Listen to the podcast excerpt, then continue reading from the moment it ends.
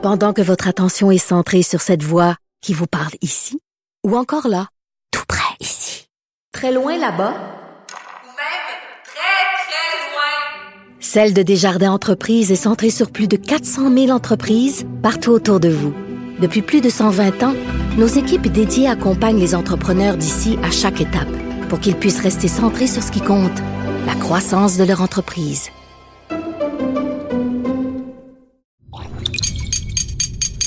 Cube Radio. Sophie Durocher. Sophie Durocher. Sophie Durocher. Mon nom est Sophie Durocher. Sophie Durocher. Des opinions éclairantes qui font la différence. Cube Radio. Bonjour tout le monde, on est vendredi et en fin de semaine, c'est l'Halloween.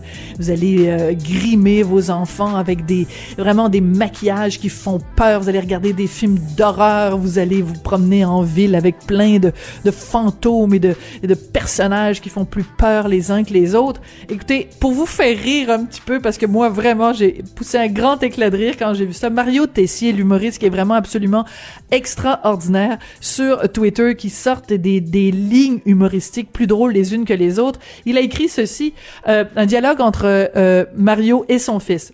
Papa, comme c'est l'Halloween en fin de semaine, on devrait faire une activité pour avoir peur. Et Mario répond, Parfait mon fils, on ouvrira mon compte Visa ensemble. Vraiment, ça m'a fait rire. Bienvenue à l'émission. Sophie Durocher. Une femme distinguée qui distingue le vrai du faux. Vous écoutez Sophie Durocher. Tous les vendredis, on a rendez-vous avec Patrick Derry, qui est analyste de politique publique, pour faire le bilan de la semaine, le bilan de la COVID-19, de la pandémie. Bonjour Patrick. Sophie. Patrick, cette semaine, évidemment, c'est marqué par la décision du gouvernement Legault de, de nous faire partir pour une autre période de 28 jours. Est-ce que c'est trop peu, trop tard? Est-ce que euh, euh, on a pris les bonnes mesures vraiment pour juguler la pandémie? Euh, c'est possible qu'on ait agi un petit peu en retard, c'est-à-dire qu'on a attendu d'être rendu à autour de 1000 cas pour appuyer sur le, le bouton d'alarme, qui est un petit, Mhm. peu, un petit peu élevé. Là. Euh, je pense qu'on en, on en a parlé en, en Corée, un pays de 50 millions d'habitants. Quand ils ont vu ça monter à 200-300 cas, ils ont pris des mesures un petit peu semblables à celles qu'on a eues. Euh, ils ont fermé les karaokés, ils ont fermé les gyms. Puis depuis, ben, ils ont eu l'occasion de les rouvrir. Parce que nous autres, on est reparti pour un autre 28 jours. Maintenant, on est pris avec. Il faut faire Ouais. ce qu'on peut. Euh, la chose qui est un petit peu, euh, je veux pas dire inquiétante, mais en tout cas qui, qui, qui est pas certainement pas rassurante, c'est que ça a très peu baissé. Euh, Voilà. ça, ça va faire presque un mois qu'on est euh, sur un très long plateau autour de 1000 cas par jour. En fait, la semaine passée, on était plus proche de 1000. Là, cette semaine, on est plus proche de, ne- de 900.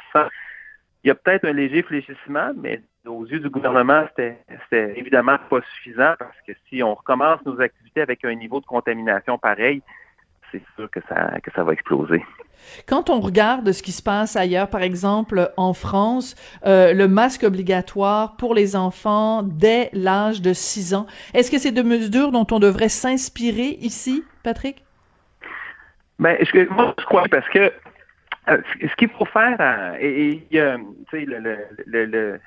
la France, il y a toutes les, en fait, la plupart de l'Occident est un peu mal avec la pandémie, c'est-à-dire que il y a plusieurs pays qui ont réussi à la juguler cet été à la contrôler, puis même des qui avaient bien fait, comme l'Allemagne, par exemple, Mm. voit le nombre de cas repartir à, à la hausse, là, le nombre de décès pas encore, Euh, mais euh, donc une pandémie, chaque cas peut en entraîner des dizaines d'autres et par Voilà. répercussion même des centaines. Donc, c'est comme un, un peu un taux d'intérêt composé. Hein? Ça paraît pas, ça s'additionne chaque jour, puis à un moment donné, au bout de deux, Ouais. trois mois, ça fait, c'est, énorme. Donc, chaque fois qu'on peut réduire la probabilité des contacts, c'est là qu'il faut agir. C'est une raison pour laquelle il y a des gens qui ont été aussi critiques par rapport à, à- au plan de réouverture des écoles qui était euh, finalement un, un plan de faire à peu près comme à l'habitude, puis on va voir qu'est-ce qui va se passer. Hein, Moi, je pense notamment au docteur Carl Weiss, qui est euh, le chef euh, du département d'infectiologie à l'hôpital général juif. Il avait dit que les, les, les, les- les écoles, c'est ça qui va causer problème. et son évaluation, c'est encore une partie majeure de ce qui nous arrive présentement. Parce que en classe, c'est pas juste les parents qui sont en contact, euh, les enfants qui sont en contact ensemble. C'est à travers les enfants, c'est les parents de ces enfants-là. Voilà. Donc, ça fait 25, 30, ça fait boule de neige. enfants ouais. multiplié par les parents. Puis s'il y a multiplié par nombre d'enfants d'âge scolaire par famille, fait que donc un lieu de contact est important. Donc, si la, France a pris beaucoup de temps d'adopter le masque, là, eux autres sont dans une situation, sont dans, même dans une autre ligue par rapport à nous. Ils ont 6, 7, 8 fois plus de cas par jour. Ils ont décidé de l'appliquer aux primaires et c'est pas le seul pays à le faire. Il y a d'autres pays d'Europe qui le font. Euh, ça se fait aussi au Canada en, en passant euh, euh, excusez-moi, pardon, ça se fait pas au Canada. Ça se fait, euh, le masque est porté en classe dans d'autres provinces, mais ça se fait dans l'Asie, par exemple, et même à partir de deux ans et trois ans, en Corée et en, Chine notamment, le masque est porté très tôt, ça cause pas de problème. Et là, on le voit là-bas, les, euh, les environnements, les, la propagation, la est beaucoup mieux contrôlée qu'ici. Patrick, c'est très important, je pense, de parler de ce qui se passe à Olimel, donc euh, euh, les abattoirs. Euh, il y a eu un cas, il y a quelqu'un qui est mort, de qui avait attrapé la COVID, qui est mort. Il y a eu beaucoup, beaucoup de cas. Comment la, compagnie Olimel a décidé de, de faire face à cette situation-là? Et est-ce que c'est la bonne approche? Oui, ben écoute, pour faire un petit récapitulatif, les présentement la majorité des cas c'est essentiellement c'est les écoles et les milieux de travail. Puis euh, parce qu'on a, on a fermé à peu près tout le reste. Donc, si on veut pouvoir continuer à, vivre plus ou moins normalement, faut contrôler les cas là. Et ce que Olimel a décidé de faire, vu que les abattoirs, c'est un milieu de travail où, évidemment, la distanciation est extrêmement difficile et il y a mhm. eu des éclosions à plusieurs endroits, ils ont décidé de tester systématiquement les employés qui n'ont pas été infectés jusqu'ici, donc sans attendre la santé publique, en ayant recours à des laboratoires privés. Hmm. Euh, puis pour éviter aussi que des employés qui un, un problème qu'on a vu, que c'est pas juste sur on l'a vu un petit peu à Montréal, par exemple, ça commence à être rapporté, c'est qu'il y a des gens qui craignent euh, s'ils rapportent des symptômes, qui se faire tester parce qu'ils ne pourront pas travailler puis ils craignent une perte de revenus. Donc, ça, ah c'est un effet qui est un peu imprévu. Et pallier, pallier ça. Donc, Olivier ont décidé de tester sur place les employés et même d'avancer le, salaire aux employés qui pourraient présenter des symptômes et euh, être forcés de, quitter le travail. Donc, c'est intéressant parce que des fois, on a vu que la, santé publique a des capacités limitées sur euh, le dépistage et surtout le, traçage. Elle n'est pas toujours capable d'intervenir euh, dans, des milieux fermés, dans des milieux de travail. Donc, l'entreprise a décidé de prendre les choses en main, c'est peut-être quelque chose qu'il va falloir euh, considérer. Euh, peut-être pour les écoles aussi, par exemple. Hein, dans, dans l'Asie, la norme, s'il y a un cas dans une classe, on teste tout le monde. Hmm. Donc, on n'attend pas qu'il y ait un autre cas qui arrive et qui puisse contaminer, parce qu'on sait que le virus très vite. On est très proactif, on vérifie tout de suite. C'est très ciblé comme approche. Évidemment, c'est plus facile à faire quand tu as quelques centaines de cas que quand tu es rendu dans les 1000 cas par jour.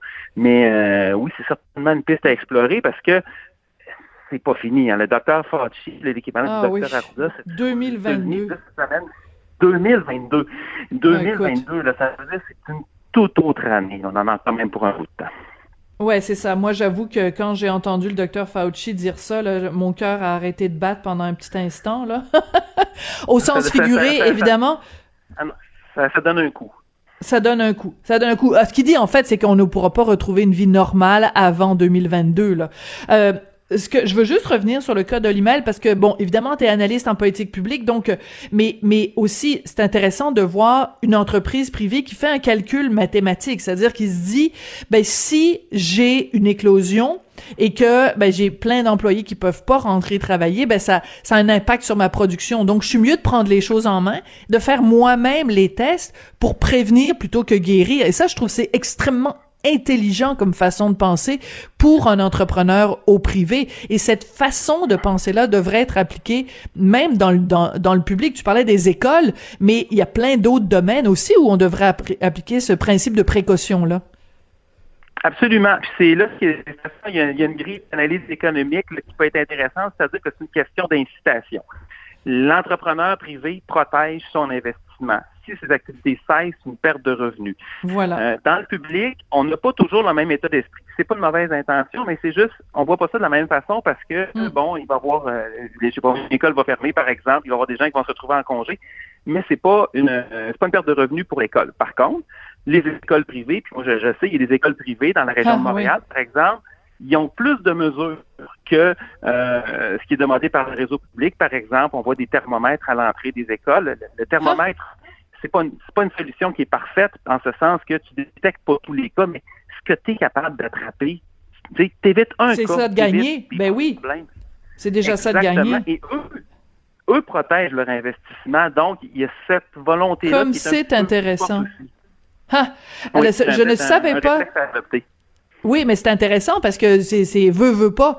Tu as tout à fait raison de comparer le réseau public scolaire et le réseau privé parce que quand les les les, des revenus, ben tu je veux dire une école privée ça peut coûter entre 5 000 et, et 15 15 000 dollars dans certains cas par année. Alors euh, c'est sûr que quand tu es une entreprise qui est, qui est une école, ben t'as pas envie que ton école soit obligée d'être fermée. C'est sûr, tu as un incitatif économique euh, qui est assez compréhensible. Écoute, je veux qu'on parle absolument ensemble, Patrick, de euh, de la gestion de cette crise-là, parce que l'opposition est vraiment euh, euh, talonne le gouvernement en lui reprochant son manque de transparence.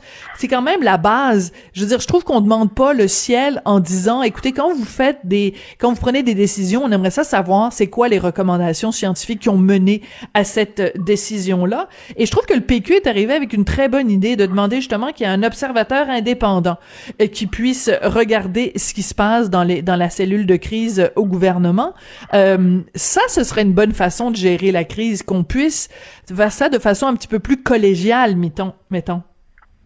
Oui, ben il faudrait savoir un peu ce qui se passe aussi parce que, tu sais, pour donner un exemple, sur, euh, les données, le Québec, on, a fait des progrès été, le monsieur Dubé fait des efforts dans ce sens-là, puis il y a plus d'informations qui sont disponibles. Mais par exemple, si on veut savoir le nombre d'éclosions a présentement au Québec, on le sait au fil des déclarations lors des points de presse, mais c'est pas sur le site web des autres provinces, on a ça en temps réel, puis on, on- ça fait des mois d'ailleurs que moi je suis capable de le consulter en Colombie-Britannique en Ontario.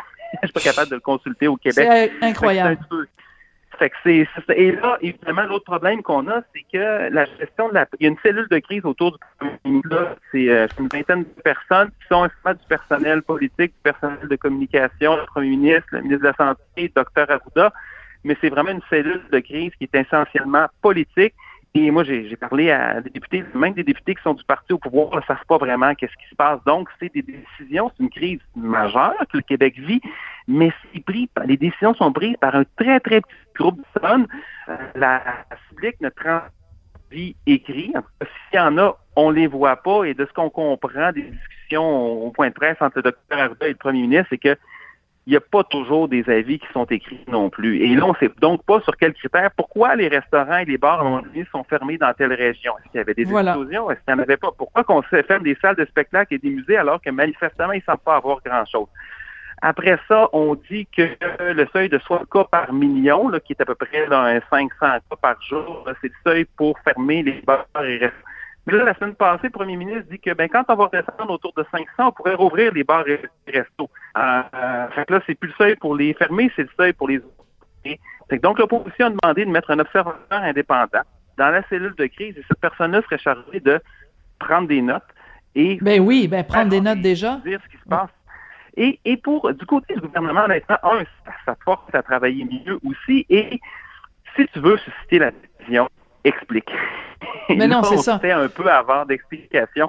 On a, on a besoin de ça. Puis même moi, j'irais peut-être plus loin. Me- l'idée à laquelle je pense, là, puis je sais quelle mesure c'est applicable. Mais dans des grandes crises, par exemple, lors des conflits mondiaux, on a vu des gouvernements comme euh, former des cabinets de guerre. Donc, c'est des cabinets de coalition où il y avait des ministres qui étaient choisis par des partis euh, chez l'opposition, parce que là, on met la politique de côté et on se crise. Et là, je comprends qu'on peut pas inclure tout le monde dans, dans, une cellule de crise, mais c'est peut-être le temps de mettre la politique de côté, puis bon, l'observateur indépendant, ça serait une bonne chose, mais qu'on peut aller chercher des bonnes idées dans les autres partis parce que c'est une crise qui est vraiment difficile, puis des bonnes idées, ben, il n'y en a pas juste au parti au pouvoir. Ouais. Écoute, euh, tu parlais tout à l'heure du fait qu'il n'y avait pas de, de, de notes euh, qui étaient prises. Écoute, je vais juste référence à une chronique que mon chum a écrite et qui est tout à fait vraie. On, on vient d'emménager dans un dans un condo et euh, il y a 23 copropriétaires, puis c'était l'assemblée annuelle des copropriétaires. Ben, il y a une personne qui est désignée, c'est la personne qui prend des notes puis qui fait un procès verbal de la réunion. C'est une réunion de 23 copropriétaires au gouvernement, il n'y a pas quelqu'un qui peut être euh, sur le coin de la table qui fait le, le, procès verbal, voyons. Ah, non, ça, ça c'est quelque chose qui est complètement surréel, puis c'est intéressant de cette façon-là, parce qu'à un moment donné, euh, on, on s'ostine entre propriétaires pour savoir de quelle couleur on va, on va repeinturer les corridors. Puis euh, on veut garder des traces de ça pour savoir à qui on a donné le contrat, comment qu'on a pris la décision, comment ça s'est passé, où est-ce qu'on a planté un arbre. Là, on est dans une crise sanitaire majeure, puis bon, ben on ouvre, on ferme, décision qu'on prend, alors que ça peut euh, affecter la vie de millions de personnes, puis aussi que ça peut ça, peut indirectement, c'est une question de vie de mort, hein? Et euh, on fait ça comme ça sans trace. C'est un peu douteux. Euh, on a besoin de transparence on a besoin en effet de transparence. Écoute, euh, il y a un sujet sur lequel, écoute, je me souviens, j'ai fait une entrevue il y a plusieurs semaines de ça, mais vraiment plusieurs semaines de ça, avec euh, le docteur Amir Kadir qui disait, Madame Durocher, le plus important, le dossier que le gouvernement, sur lequel le gouvernement doit se pencher, c'est la transmission par aérosol, c'est une meilleure ventilation dans les écoles. Puis on a l'impression que c'est comme un petit peu pas ça continue quand même encore à passer euh, à côté. Euh, c'est un peu décourageant de la part de Dr Arruda, non? Oui, c'est un petit peu étonnant et, on a l'impression qu'on est toujours un peu à, la remorque. Et là, je ne sais pas si c'est parce que on ne croit que c'est une source de transmission importante ou si c'est parce que, écoute, ça serait tellement compliqué, 3000 écoles au Québec, puis euh, évidemment sans compter le nombre de CHSLD. Mais euh, ce qu'on constate, par contre, depuis le début, c'est que la direction de la santé publique est toujours un peu en retard sur ce qui je dirais pas une science précise, mais mettons, où est-ce qu'on sait probablement qu'on est rendu. C'est-à-dire que à la fin de janvier, il y a des articles qui ont commencé à sortir, des études scientifiques qui ont été reprises dans des, des, médias qu'on peut lire, là, toi et moi, où la transmission par les personnes sans symptômes était un facteur important. Donc, ça, on le savait dès la fin janvier, début février. Au Québec, en mars, on jugeait que c'était toujours pas un problème, qu'on a reconnu le problème à la fin mars. Pendant que votre attention est centrée sur vos urgences du matin, vos réunions d'affaires du midi, votre retour à la maison ou votre emploi du soir, celle de Desjardins Entreprises est centrée sur plus de 400 000 entreprises à toute heure du jour. Grâce à notre connaissance des secteurs d'activité et à notre accompagnement spécialisé, nous aidons les entrepreneurs à relever chaque défi pour qu'ils puissent rester centrés sur ce qui compte, le développement de leur entreprise. Donc, deux mois.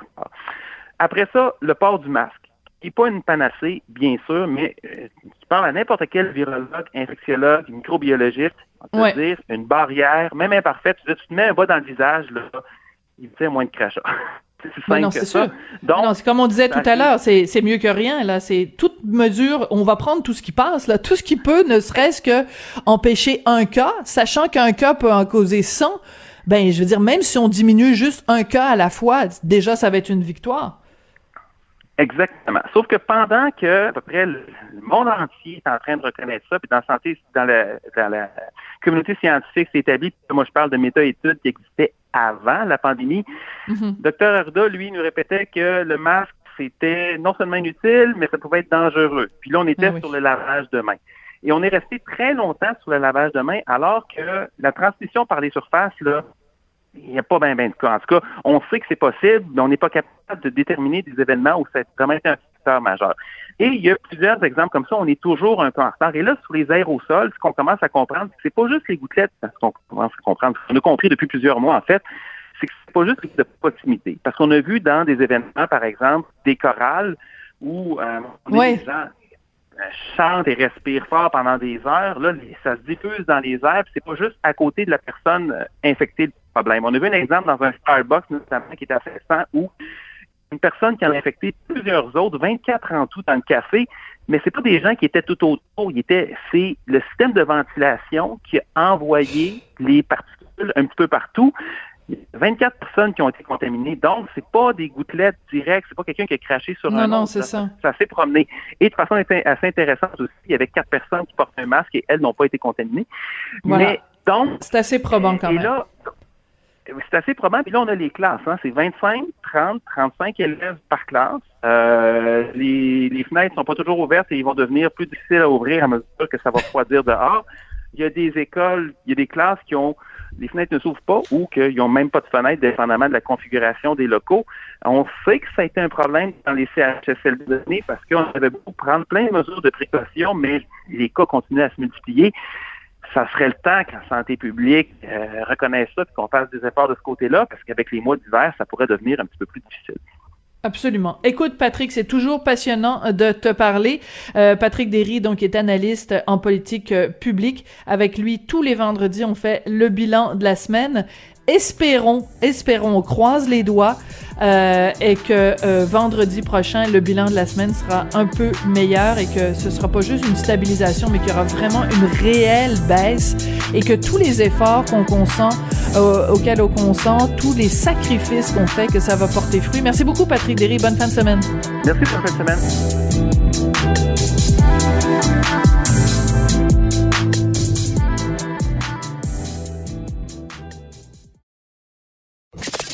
Avertissement. Cette émission peut provoquer des débats et des prises de position pas comme les autres. Vous écoutez Sophie Durocher. Comme si on n'en avait pas assez avec la pandémie ou les attentats euh, terroristes en France, une série de très très mauvaises nouvelles dans le journal de Montréal, journal de Québec euh, ce matin. Toute une série de piratages informatiques qui touchent des institutions aussi euh, différentes que la Société de transport de Montréal ou encore euh, un CIUS. Euh, on va en parler avec Jean-Louis Fortin du bureau d'enquête, euh, directeur du bureau d'enquête du Journal de Montréal, Journal de Québec. Bonjour Jean-Louis. Bonjour Sophie. Euh, c'est toujours inquiétant quand on voit le mot pirate euh, apparaître, mais là, quand c'est à la une des journaux, les pirates attaquent, vraiment, ça donne froid dans le dos. Euh, Jean-Louis, c'est vraiment d'une ampleur absolument énorme. Tous ces Ouais. cas de piratage, qu'est-ce qu'ils ont tous en commun, ces cas-là de piratage? Ben, ceux qu'on rapporte ce matin dans le Journal de Montréal, le Journal de Québec, c'est certainement le fait qu'ils ils s'attaquent d'abord à des institutions publiques, hein, la STM à Montréal, donc le métro, les autobus, un CIUS, le réseau de la santé, même la réserve Urum de Wendake près de Québec. Ouais. Euh, et, et aussi, ben, c'est des rançons logicielles, mais tantôt, tu disais, on a, il a- on a l'impression qu'il y a de plus en plus de cas, mais hier, hier matin, quand j'étais en réunion avec, euh, avec les membres du bureau d'enquête, un après l'autre, tout le monde avait des informations. Alors, moi, j'ai entendu dire, j'ai eu des nouvelles informations sur ce qui se passe à la STM. Hmm. Moi, j'ai entendu dire qu'il y a un hôpital qui s'est fait, euh, qui s'est fait pirater. Moi, j'ai entendu dire que la réserve euh, Wendake. Alors, et là, hier, on disait, ben, écoute, on va falloir faire une édition spéciale euh, euh, avec, avec, tout- avec toutes ces attaques. Mais c'est-à-dire à quel point c'est un phénomène qui, qui prend de l'ampleur. Euh, ce qui est plus inquiétant, à mon sens, c'est vraiment que le réseau de la santé Voilà. soit attaqué de la sorte. Voilà. Alors, euh, parlons-en, parlons du CIUS, oui, justement, parce que euh, dans ce cas-là, donc, euh, écoute, c'est un, c'est un réseau qui a vraiment été euh, piraté et il y a des conséquences. euh, bon, évidemment, on est en pleine période de pandémie. Quand as un réseau qui doit être suspendu pendant trois jours, qu'est-ce que ça peut avoir comme conséquence, Jean-Louis? Euh, c'est surtout des conséquences au niveau de l'organisation des soins, non pas des soins eux-mêmes. Donc, On quand les comprend. pirates, euh, on, a, on appelle ça donc un, rançon logiciel, c'est-à-dire que les pirates euh, euh, tentent de euh, crypter l'information euh, du CIUS, donc tous les dossiers patients, etc. Dans le cas du CIUS du centre-ouest de Montréal qui a été attaqué, il semble qu'il qu'il n'ait pas réussi à encrypter l'information. C'est-à-dire que quelqu'un, ça c'est une bonne nouvelle, là, qui a été assez vigilant pour fermer le robinet. Euh, dès que l'intrusion a été détectée, tous les accès à Internet ont été coupés. Donc ça, c'est une bonne Hmm. nouvelle. Il semble qu'il n'y ait pas d'information personnelle des patients qui a été euh, euh, envoyée à l'extérieur. Par contre, pendant au moins 72 heures, ça c'est un minimum, là, le temps qu'on trouve la brèche par laquelle les pirates sont rentrés, il n'y a plus personne, il y a 12 000 employés, il n'y a plus personne qui peut faire de sauvegarde sur un des serveurs. Le, hier, le, le- le grand patron du CIUS euh, nous disait en, en, en point de presse, c'est comme si on était comme sur, un peu sur une île déserte, là, coupé du monde. Donc, on, on revient aux bonnes vieilles euh, méthodes de- il y a, a 15-20 ans. là, on, on imprime sur du papier, on sauve sur des clés USB. Chaque fois qu'on doit euh, créer un fichier qui, qui, qui, est lié avec les soins des patients.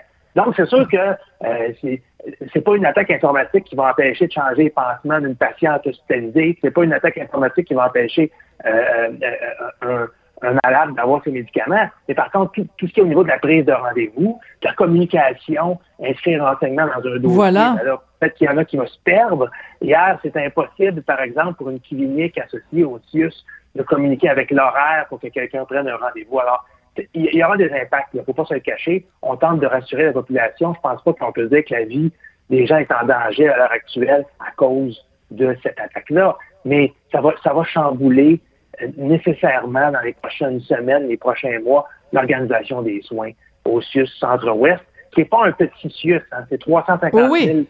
personnes qui sont desservies. C'est tout ce qui est là, Côte-des-Neiges, Notre-Dame-de-Grâce, Westmount, Outremont, l'ouest du centre-ville. Donc, c'est une, une, population assez majeur à Montréal qui est, qui est affectée. Oui. Euh, Jean-Louis, je lisais ça, puis il y a vraiment beaucoup, beaucoup de textes dans le journal de ce matin, et il y a euh, un élément qui, moi, m'apparaît absolument terrorisant et terrifiant, c'est que euh, il y a beaucoup de gens à qui vous avez parlé, euh, qui ont euh, des entreprises, des organisations qui ont été victimes de vols de données, mais qui l'ont pas déclaré. Donc, on a l'impression que ce dont vous nous parlez ce matin dans le journal, c'est la pointe de l'iceberg. C'est ça qui est terrifiant, parce que déjà, quand on regarde ce qui se passe, ça fait peur. Mais là, on se dit, ben, c'est vraiment juste une partie de ce qui se passe, puisqu'il y a beaucoup de gens qui ne le rapportent pas aux autorités. Ben, c'est sûr, parce que c'est un peu honteux, hein. Si on regarde les données euh, du Centre antifraude du Canada, c'est facile de dire que le nombre de, d'actes de, de, piratage a augmenté là, en quatre ans. Euh, la, la, valeur des sommes déclarées qui ont été qui ont été perdues est passée de 28 000 à 234 000. Mais c'est évident que euh, quand, quand ton organisation est victime d'une brèche informatique, c'est pas une belle nouvelle à, à non. publiciser. Hein. C'est comme si tu t'es fait, tu t'es fait pogner, ouais, c'est ça, tu t'es fait pogner les culottes baissées, en fait. Exactement. Donc, euh, selon le Centre antifraude, il y a seulement 10 des incidents qui sont rapportés à la police. Moi, je pense que c'est un chiffre qui est assez optimiste, 10 Mais, mais c'est vraiment là, euh, la plupart du temps, quand ce sont des entreprises privées, elles ne, elles ne le déclarent pas. Euh, par contre, je dois te le dire, Sophie, que dans le cas des organisations publiques, il y a une plus grande sensibilité maintenant à être proactif et honnête. Puis, je tiens à le souligner, là, la Société de transport de Montréal, par exemple, oui. depuis deux semaines, là, est, est victime d'un rançon logiciel qui a crypté à peu près 1000 de ses serveurs. Euh, ils se sont pas cachés. D'accord. Euh, Mais c'est tout à leur honneur. Ouais. Travail de, on, oui, puis on a trois journalistes qui les bombardent de questions sur leur travail. Ils font très bien ça là, depuis deux semaines. Mais la STM, hier, euh, nous, a, nous a organisé une réunion avec le directeur général, avec le directeur des pays pour répondre aux questions. Je pense que la transparence dans ce cas-ci, c'est une voilà. bonne chose.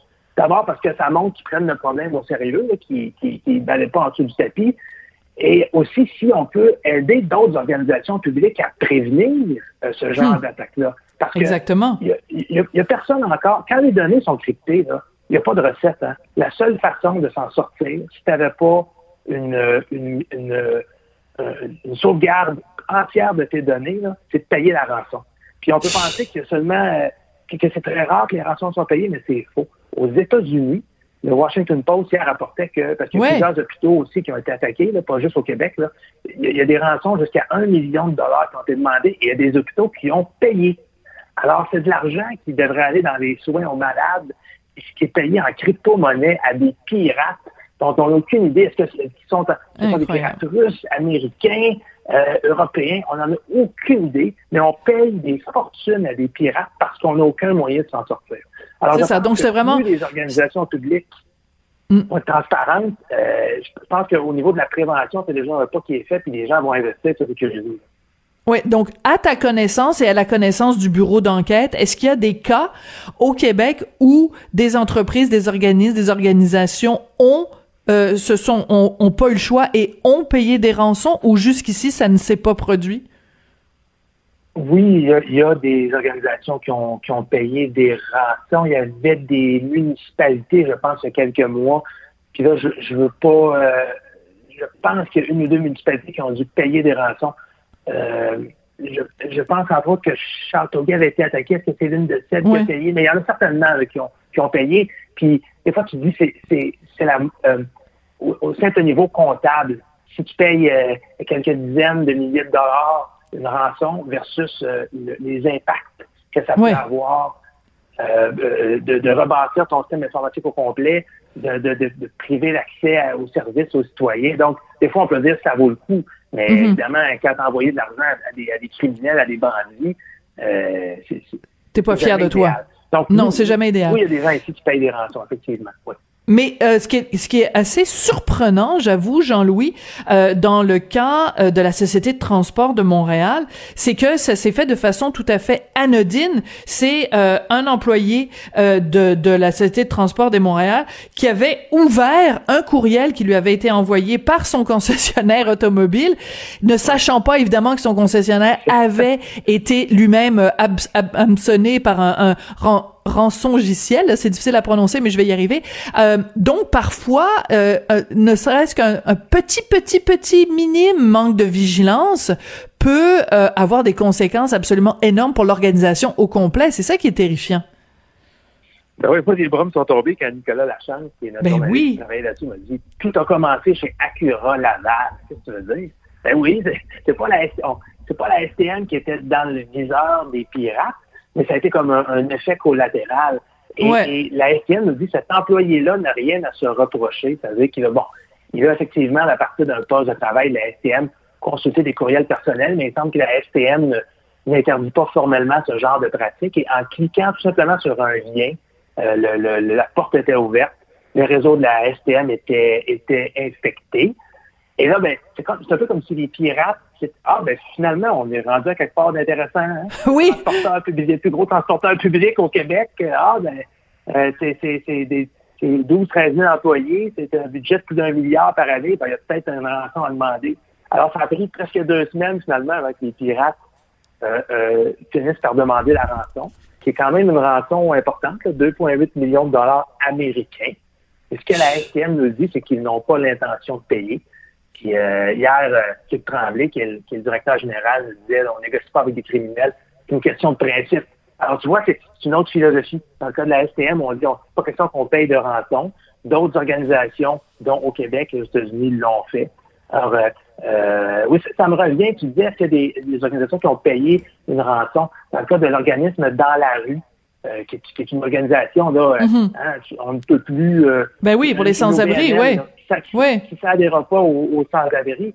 Et eux avaient été obligés de payer euh, une, rançon. Alors évidemment, c'est, pas de l'argent qui doit aller à ces criminels-là. Donc, pour, pour revenir à la, à la STM, là, là, on n'a pas encore une idée de quand la situation va revenir à la normale. Euh, ou du côté des, des systèmes informatiques, euh, on, on nous dit qu'on travaille d'arrache-pied. Alors, on s'attend à ce que dans les prochains jours, prochaines semaines, on y soit parvenu, mais tu peux imaginer, Sophie, là, quand pendant deux, trois semaines, un mois, une organisation comme ça est paralysée, que ces, ces systèmes informatiques ne fonctionnent pas, tout ce que ça peut coûter comme Absolument. temps, comme argent. Alors, euh, clairement, là, c'est, c'est- ça, ça peut avoir des conséquences désastreuses. là. Oui, je pense que c'est un de tes- un de tes- des personnes qui est interviewée dans le reportage qui dit c'est beaucoup de jus de bras là, tu sais, c'est c'est beaucoup d'énergie Oui. qui est utilisée et qui est focusée sur ce problème-là. Pendant ce temps-là, on n'est pas en train de régler d'autres problèmes qu'il peut y avoir dans l'organisation ou dans l'entreprise. Euh, Jean-Louis, je sais que tu vas devoir partir bientôt, donc je vais faire ça rapidement. Une dernière question. Toi qui as supervisé tout ce dossier-là euh, euh, avec les avec les collègues, euh, quel quel euh, avec quel sentiment tu ressors de tout ça? Est-ce que tu penses que ce sont des cas isolés ou est-ce qu'il y a vraiment une vulnérabilité euh, au Québec dans nos, entre- dans nos entreprises, euh, nos organisations publiques, une, une vulnérabilité face aux pirates informatiques? Ben, moi, je pense qu'il y a une grande, grande vulnérabilité. Mais je comparerais ça au coronavirus. On n'est pas Ah, meilleur, oui. on n'est pas pire qu'ailleurs. On est aussi vulnérable qu'aux États-Unis, qu'en Europe. Euh, je pense que nos entreprises, autant privées que publiques, commencent à peine à se rendre compte de cette menace-là.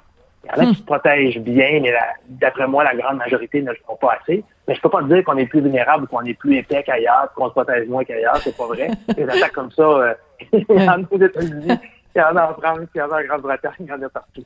Alors malheureusement, et, et- et c'est à la, à police, Sophie, c'est aux forces de l'ordre maintenant à occuper ce terrain-là. Hein, euh, on court après les, les meurtriers, on court après les Mais gens oui. qui, euh, qui, qui, brûlent les, stops et qui font de la vitesse sur les routes.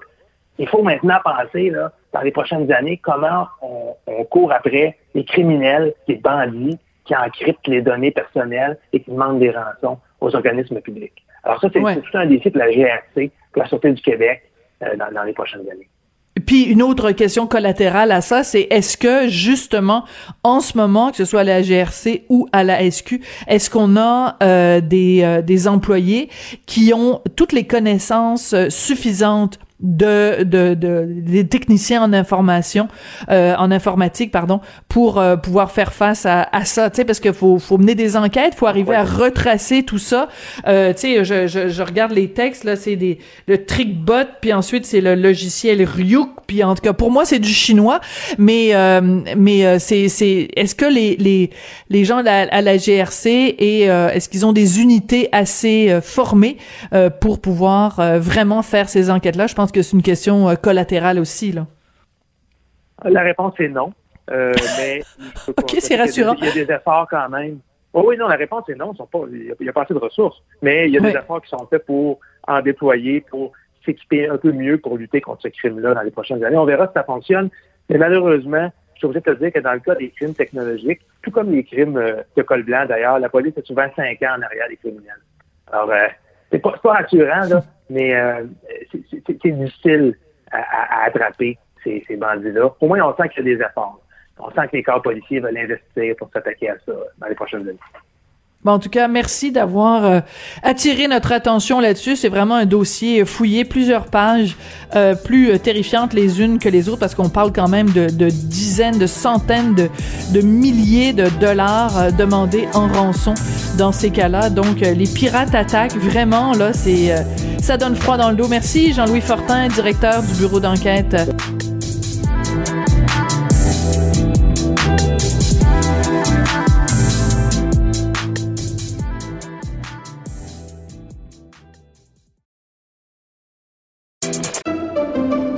Pendant que votre attention est centrée sur cette voix qui vous parle ici, ou encore là, tout près ici, très loin là-bas, ou même très, très loin, Celle de Desjardins Entreprises est centrée sur plus de 400 000 entreprises partout autour de vous.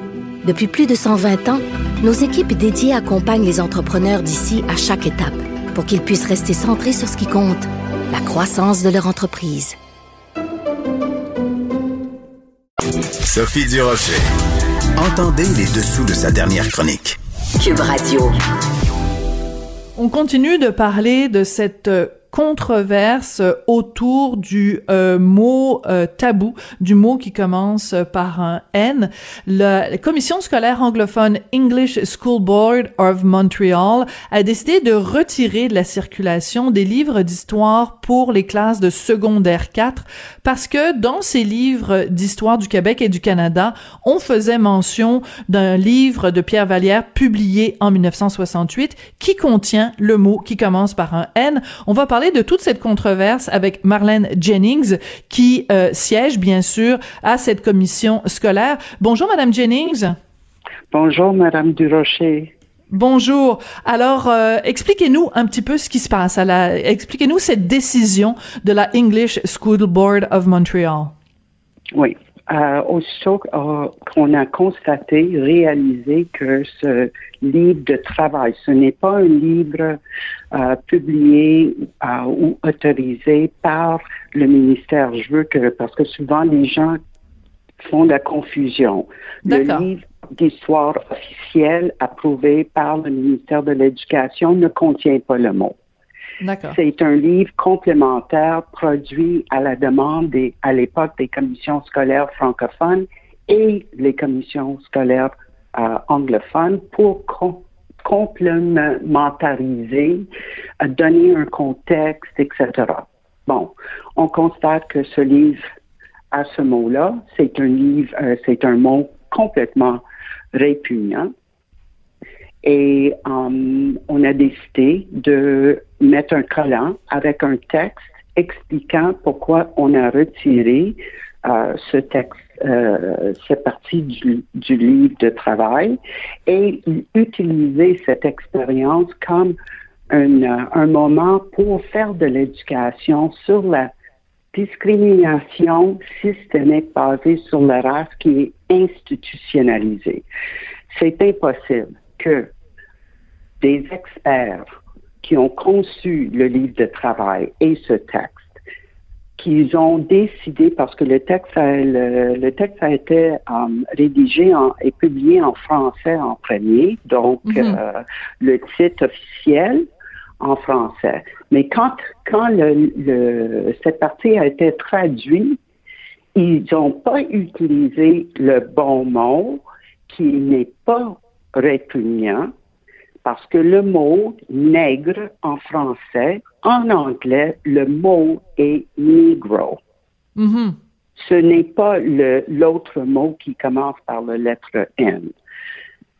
Alors, est-ce on que... a décidé, mm-hmm. oui?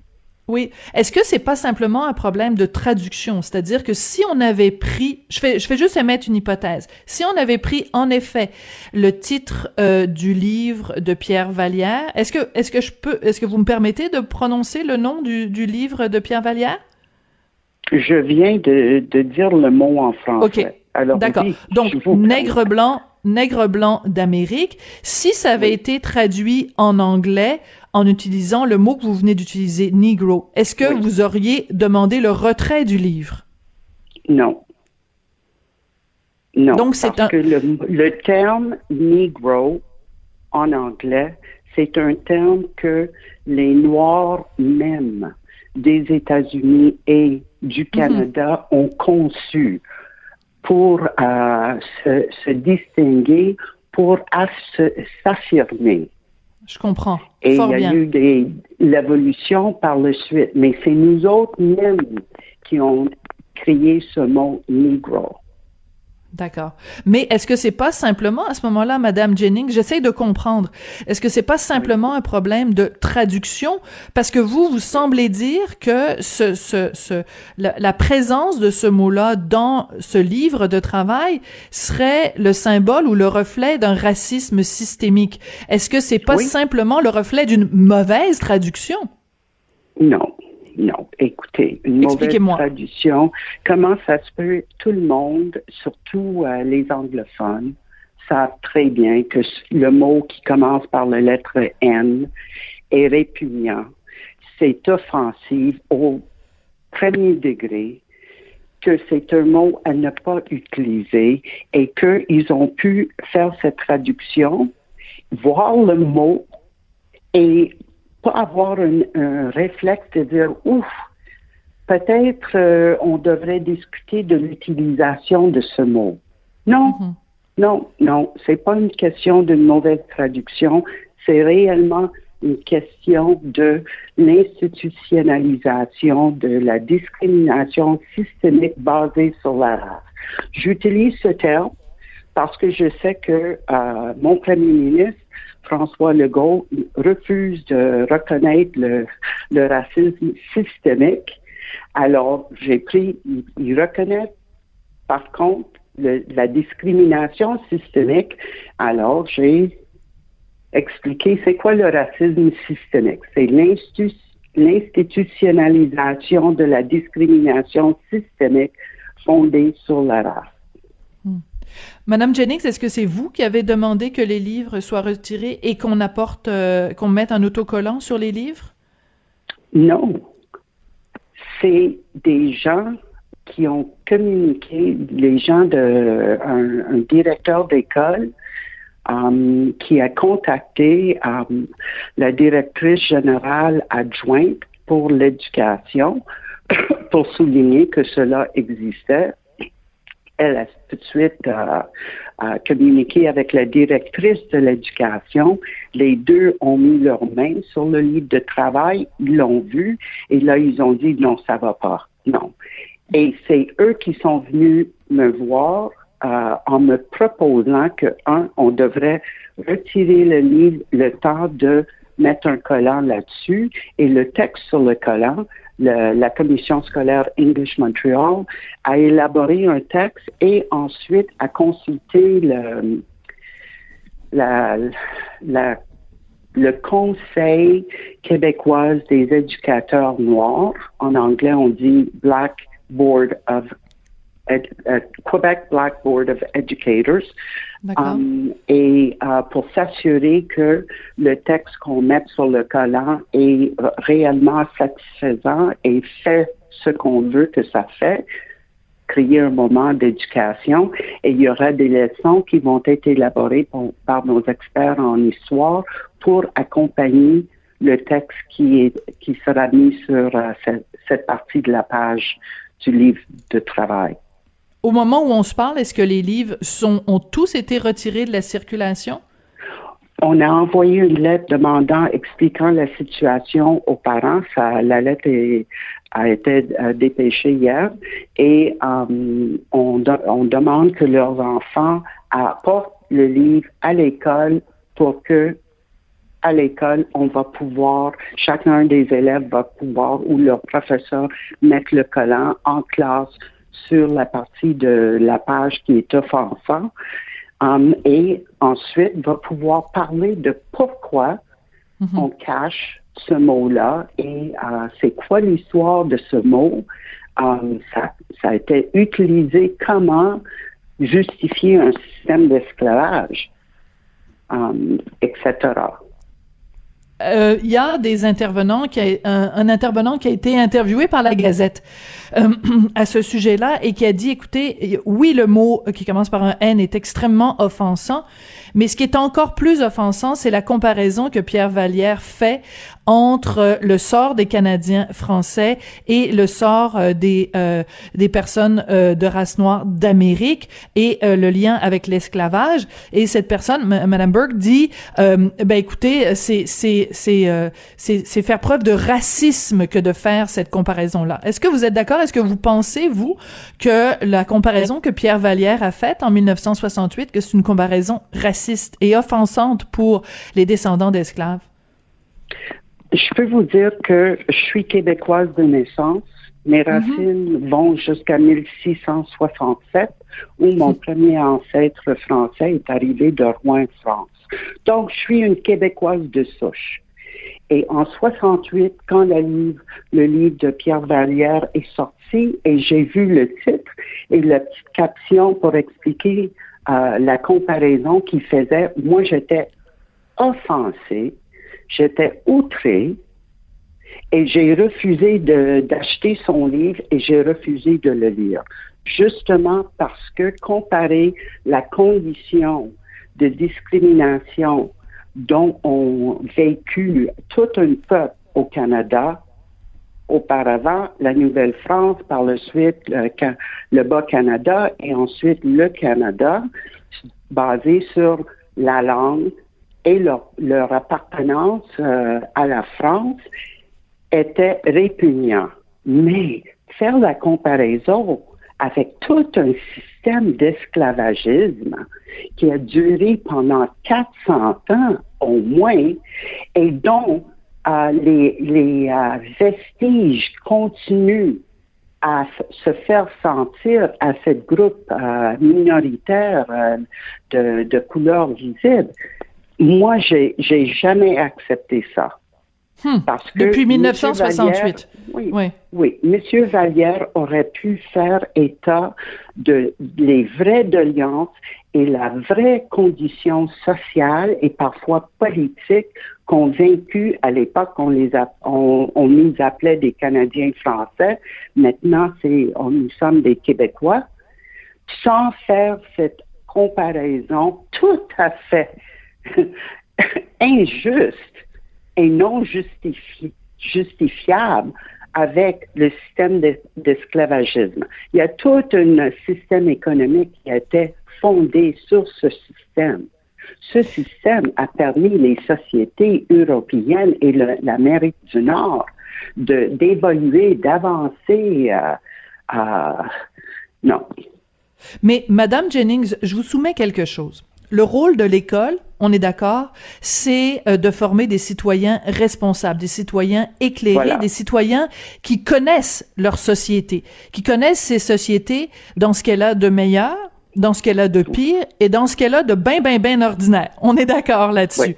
Je Est-ce suis que entièrement d'accord. D'accord. Alors, est-ce que ça sert la, la, la formation de bons citoyens si on occulte une partie de leur histoire, si on met un autocollant dans leur livre pour euh, cacher quelque chose qui, qui, qui a existé.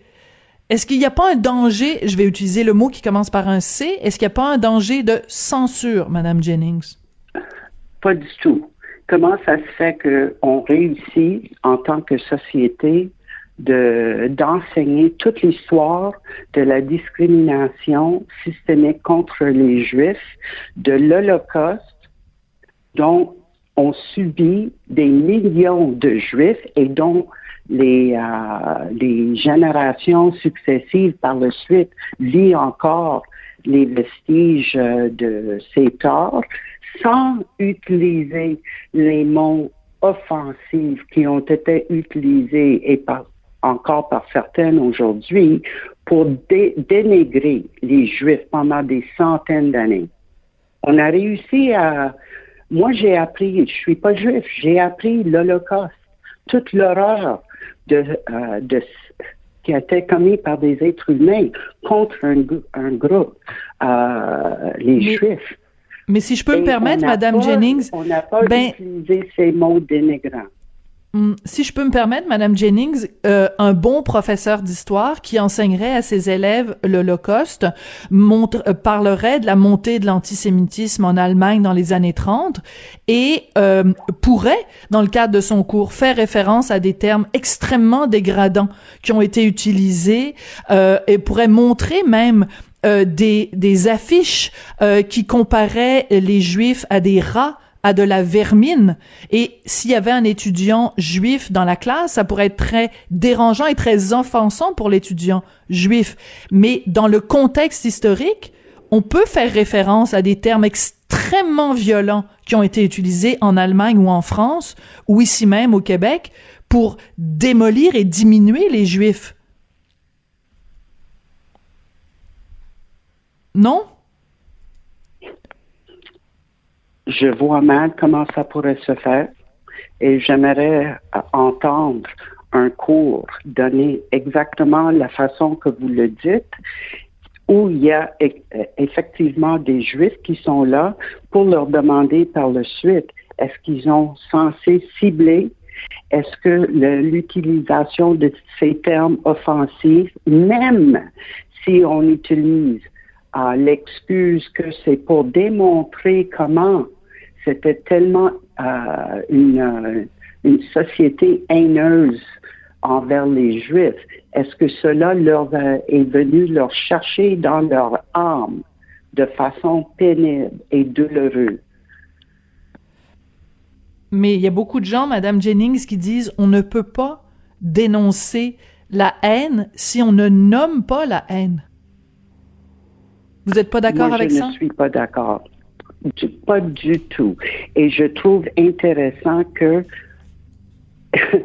j'entends pas ces arguments pour ne pas utiliser les termes offensifs et répugnants contre d'autres groupes minoritaires identifiables, mais quand ça arrive pour la communauté noire, pour les membres des descendants des Africains, là, ça devient un, débat. Hmm, je, je, je, vais pas vous parler, par exemple, des homosexuels? Euh, oui, justement. Il y a des mots que notre société, on a décidé qu'on n'en utilise pas, que c'est sorti de notre lexicon de mots à utiliser lorsqu'on parle de la communauté homosexuelle, par exemple. Il n'y a pas eu grand débat là-dessus. Ben, ça je, pas je duré longtemps. Dès, non, non, mais ça n'a pas duré longtemps. Dès qu'on a commencé à reconnaître qu'il y avait une discrimination systémique contre les homosexuels qui comprenaient l'utilisation euh, commune de, des, des termes que cette communauté trouvait répugnants et pénibles et douloureux, ces mots, tout le monde a cessé à les utiliser. Ils l'utilisent peut-être en privé, mais pas en public. Et on les entend pas sur les médias non plus, ni écrits, ni sur les ondes. Ben, il y a quand même Jasmin Roy qui a écrit euh, un livre qui s'intitulait Hostie de Fif, justement pour euh, se réapproprier ce mot et pour dire à quel point il fallait dénoncer ce mot-là. Alors, euh, bon, écoutez, ça a été une discussion vraiment passionnante, Madame Jennings. Merci d'avoir pris le temps aujourd'hui. Vraiment, non, vraiment, j'ai adoré cette discussion. C'était vraiment très, très intéressant. Euh, Marlène Jennings, donc, de la, la commission English School Board of Montreal. Je veux rappeler simplement, avant qu'on se quitte, que vous avez été la première femme québécoise noire à être élue au Parlement toute l'histoire de la Confédération. Merci beaucoup d'être venue nous parler aujourd'hui, Madame Jennings. Merci beaucoup. C'était un grand plaisir pour moi. Merci, Madame Jennings. Bon, écoutez, c'est comme ça que se termine l'émission. Je pense qu'on n'a pas fini d'entendre parler cette controverse, donc, qui est née à l'Université d'Ottawa et qui provoque, avouons-le, quand même des discussions drôlement intéressantes. Merci à Sébastien Laperrière à la mise en onde. Merci à Maude Boutet, Véronique Morin et Luc Fortin à la recherche. On se retrouve lundi.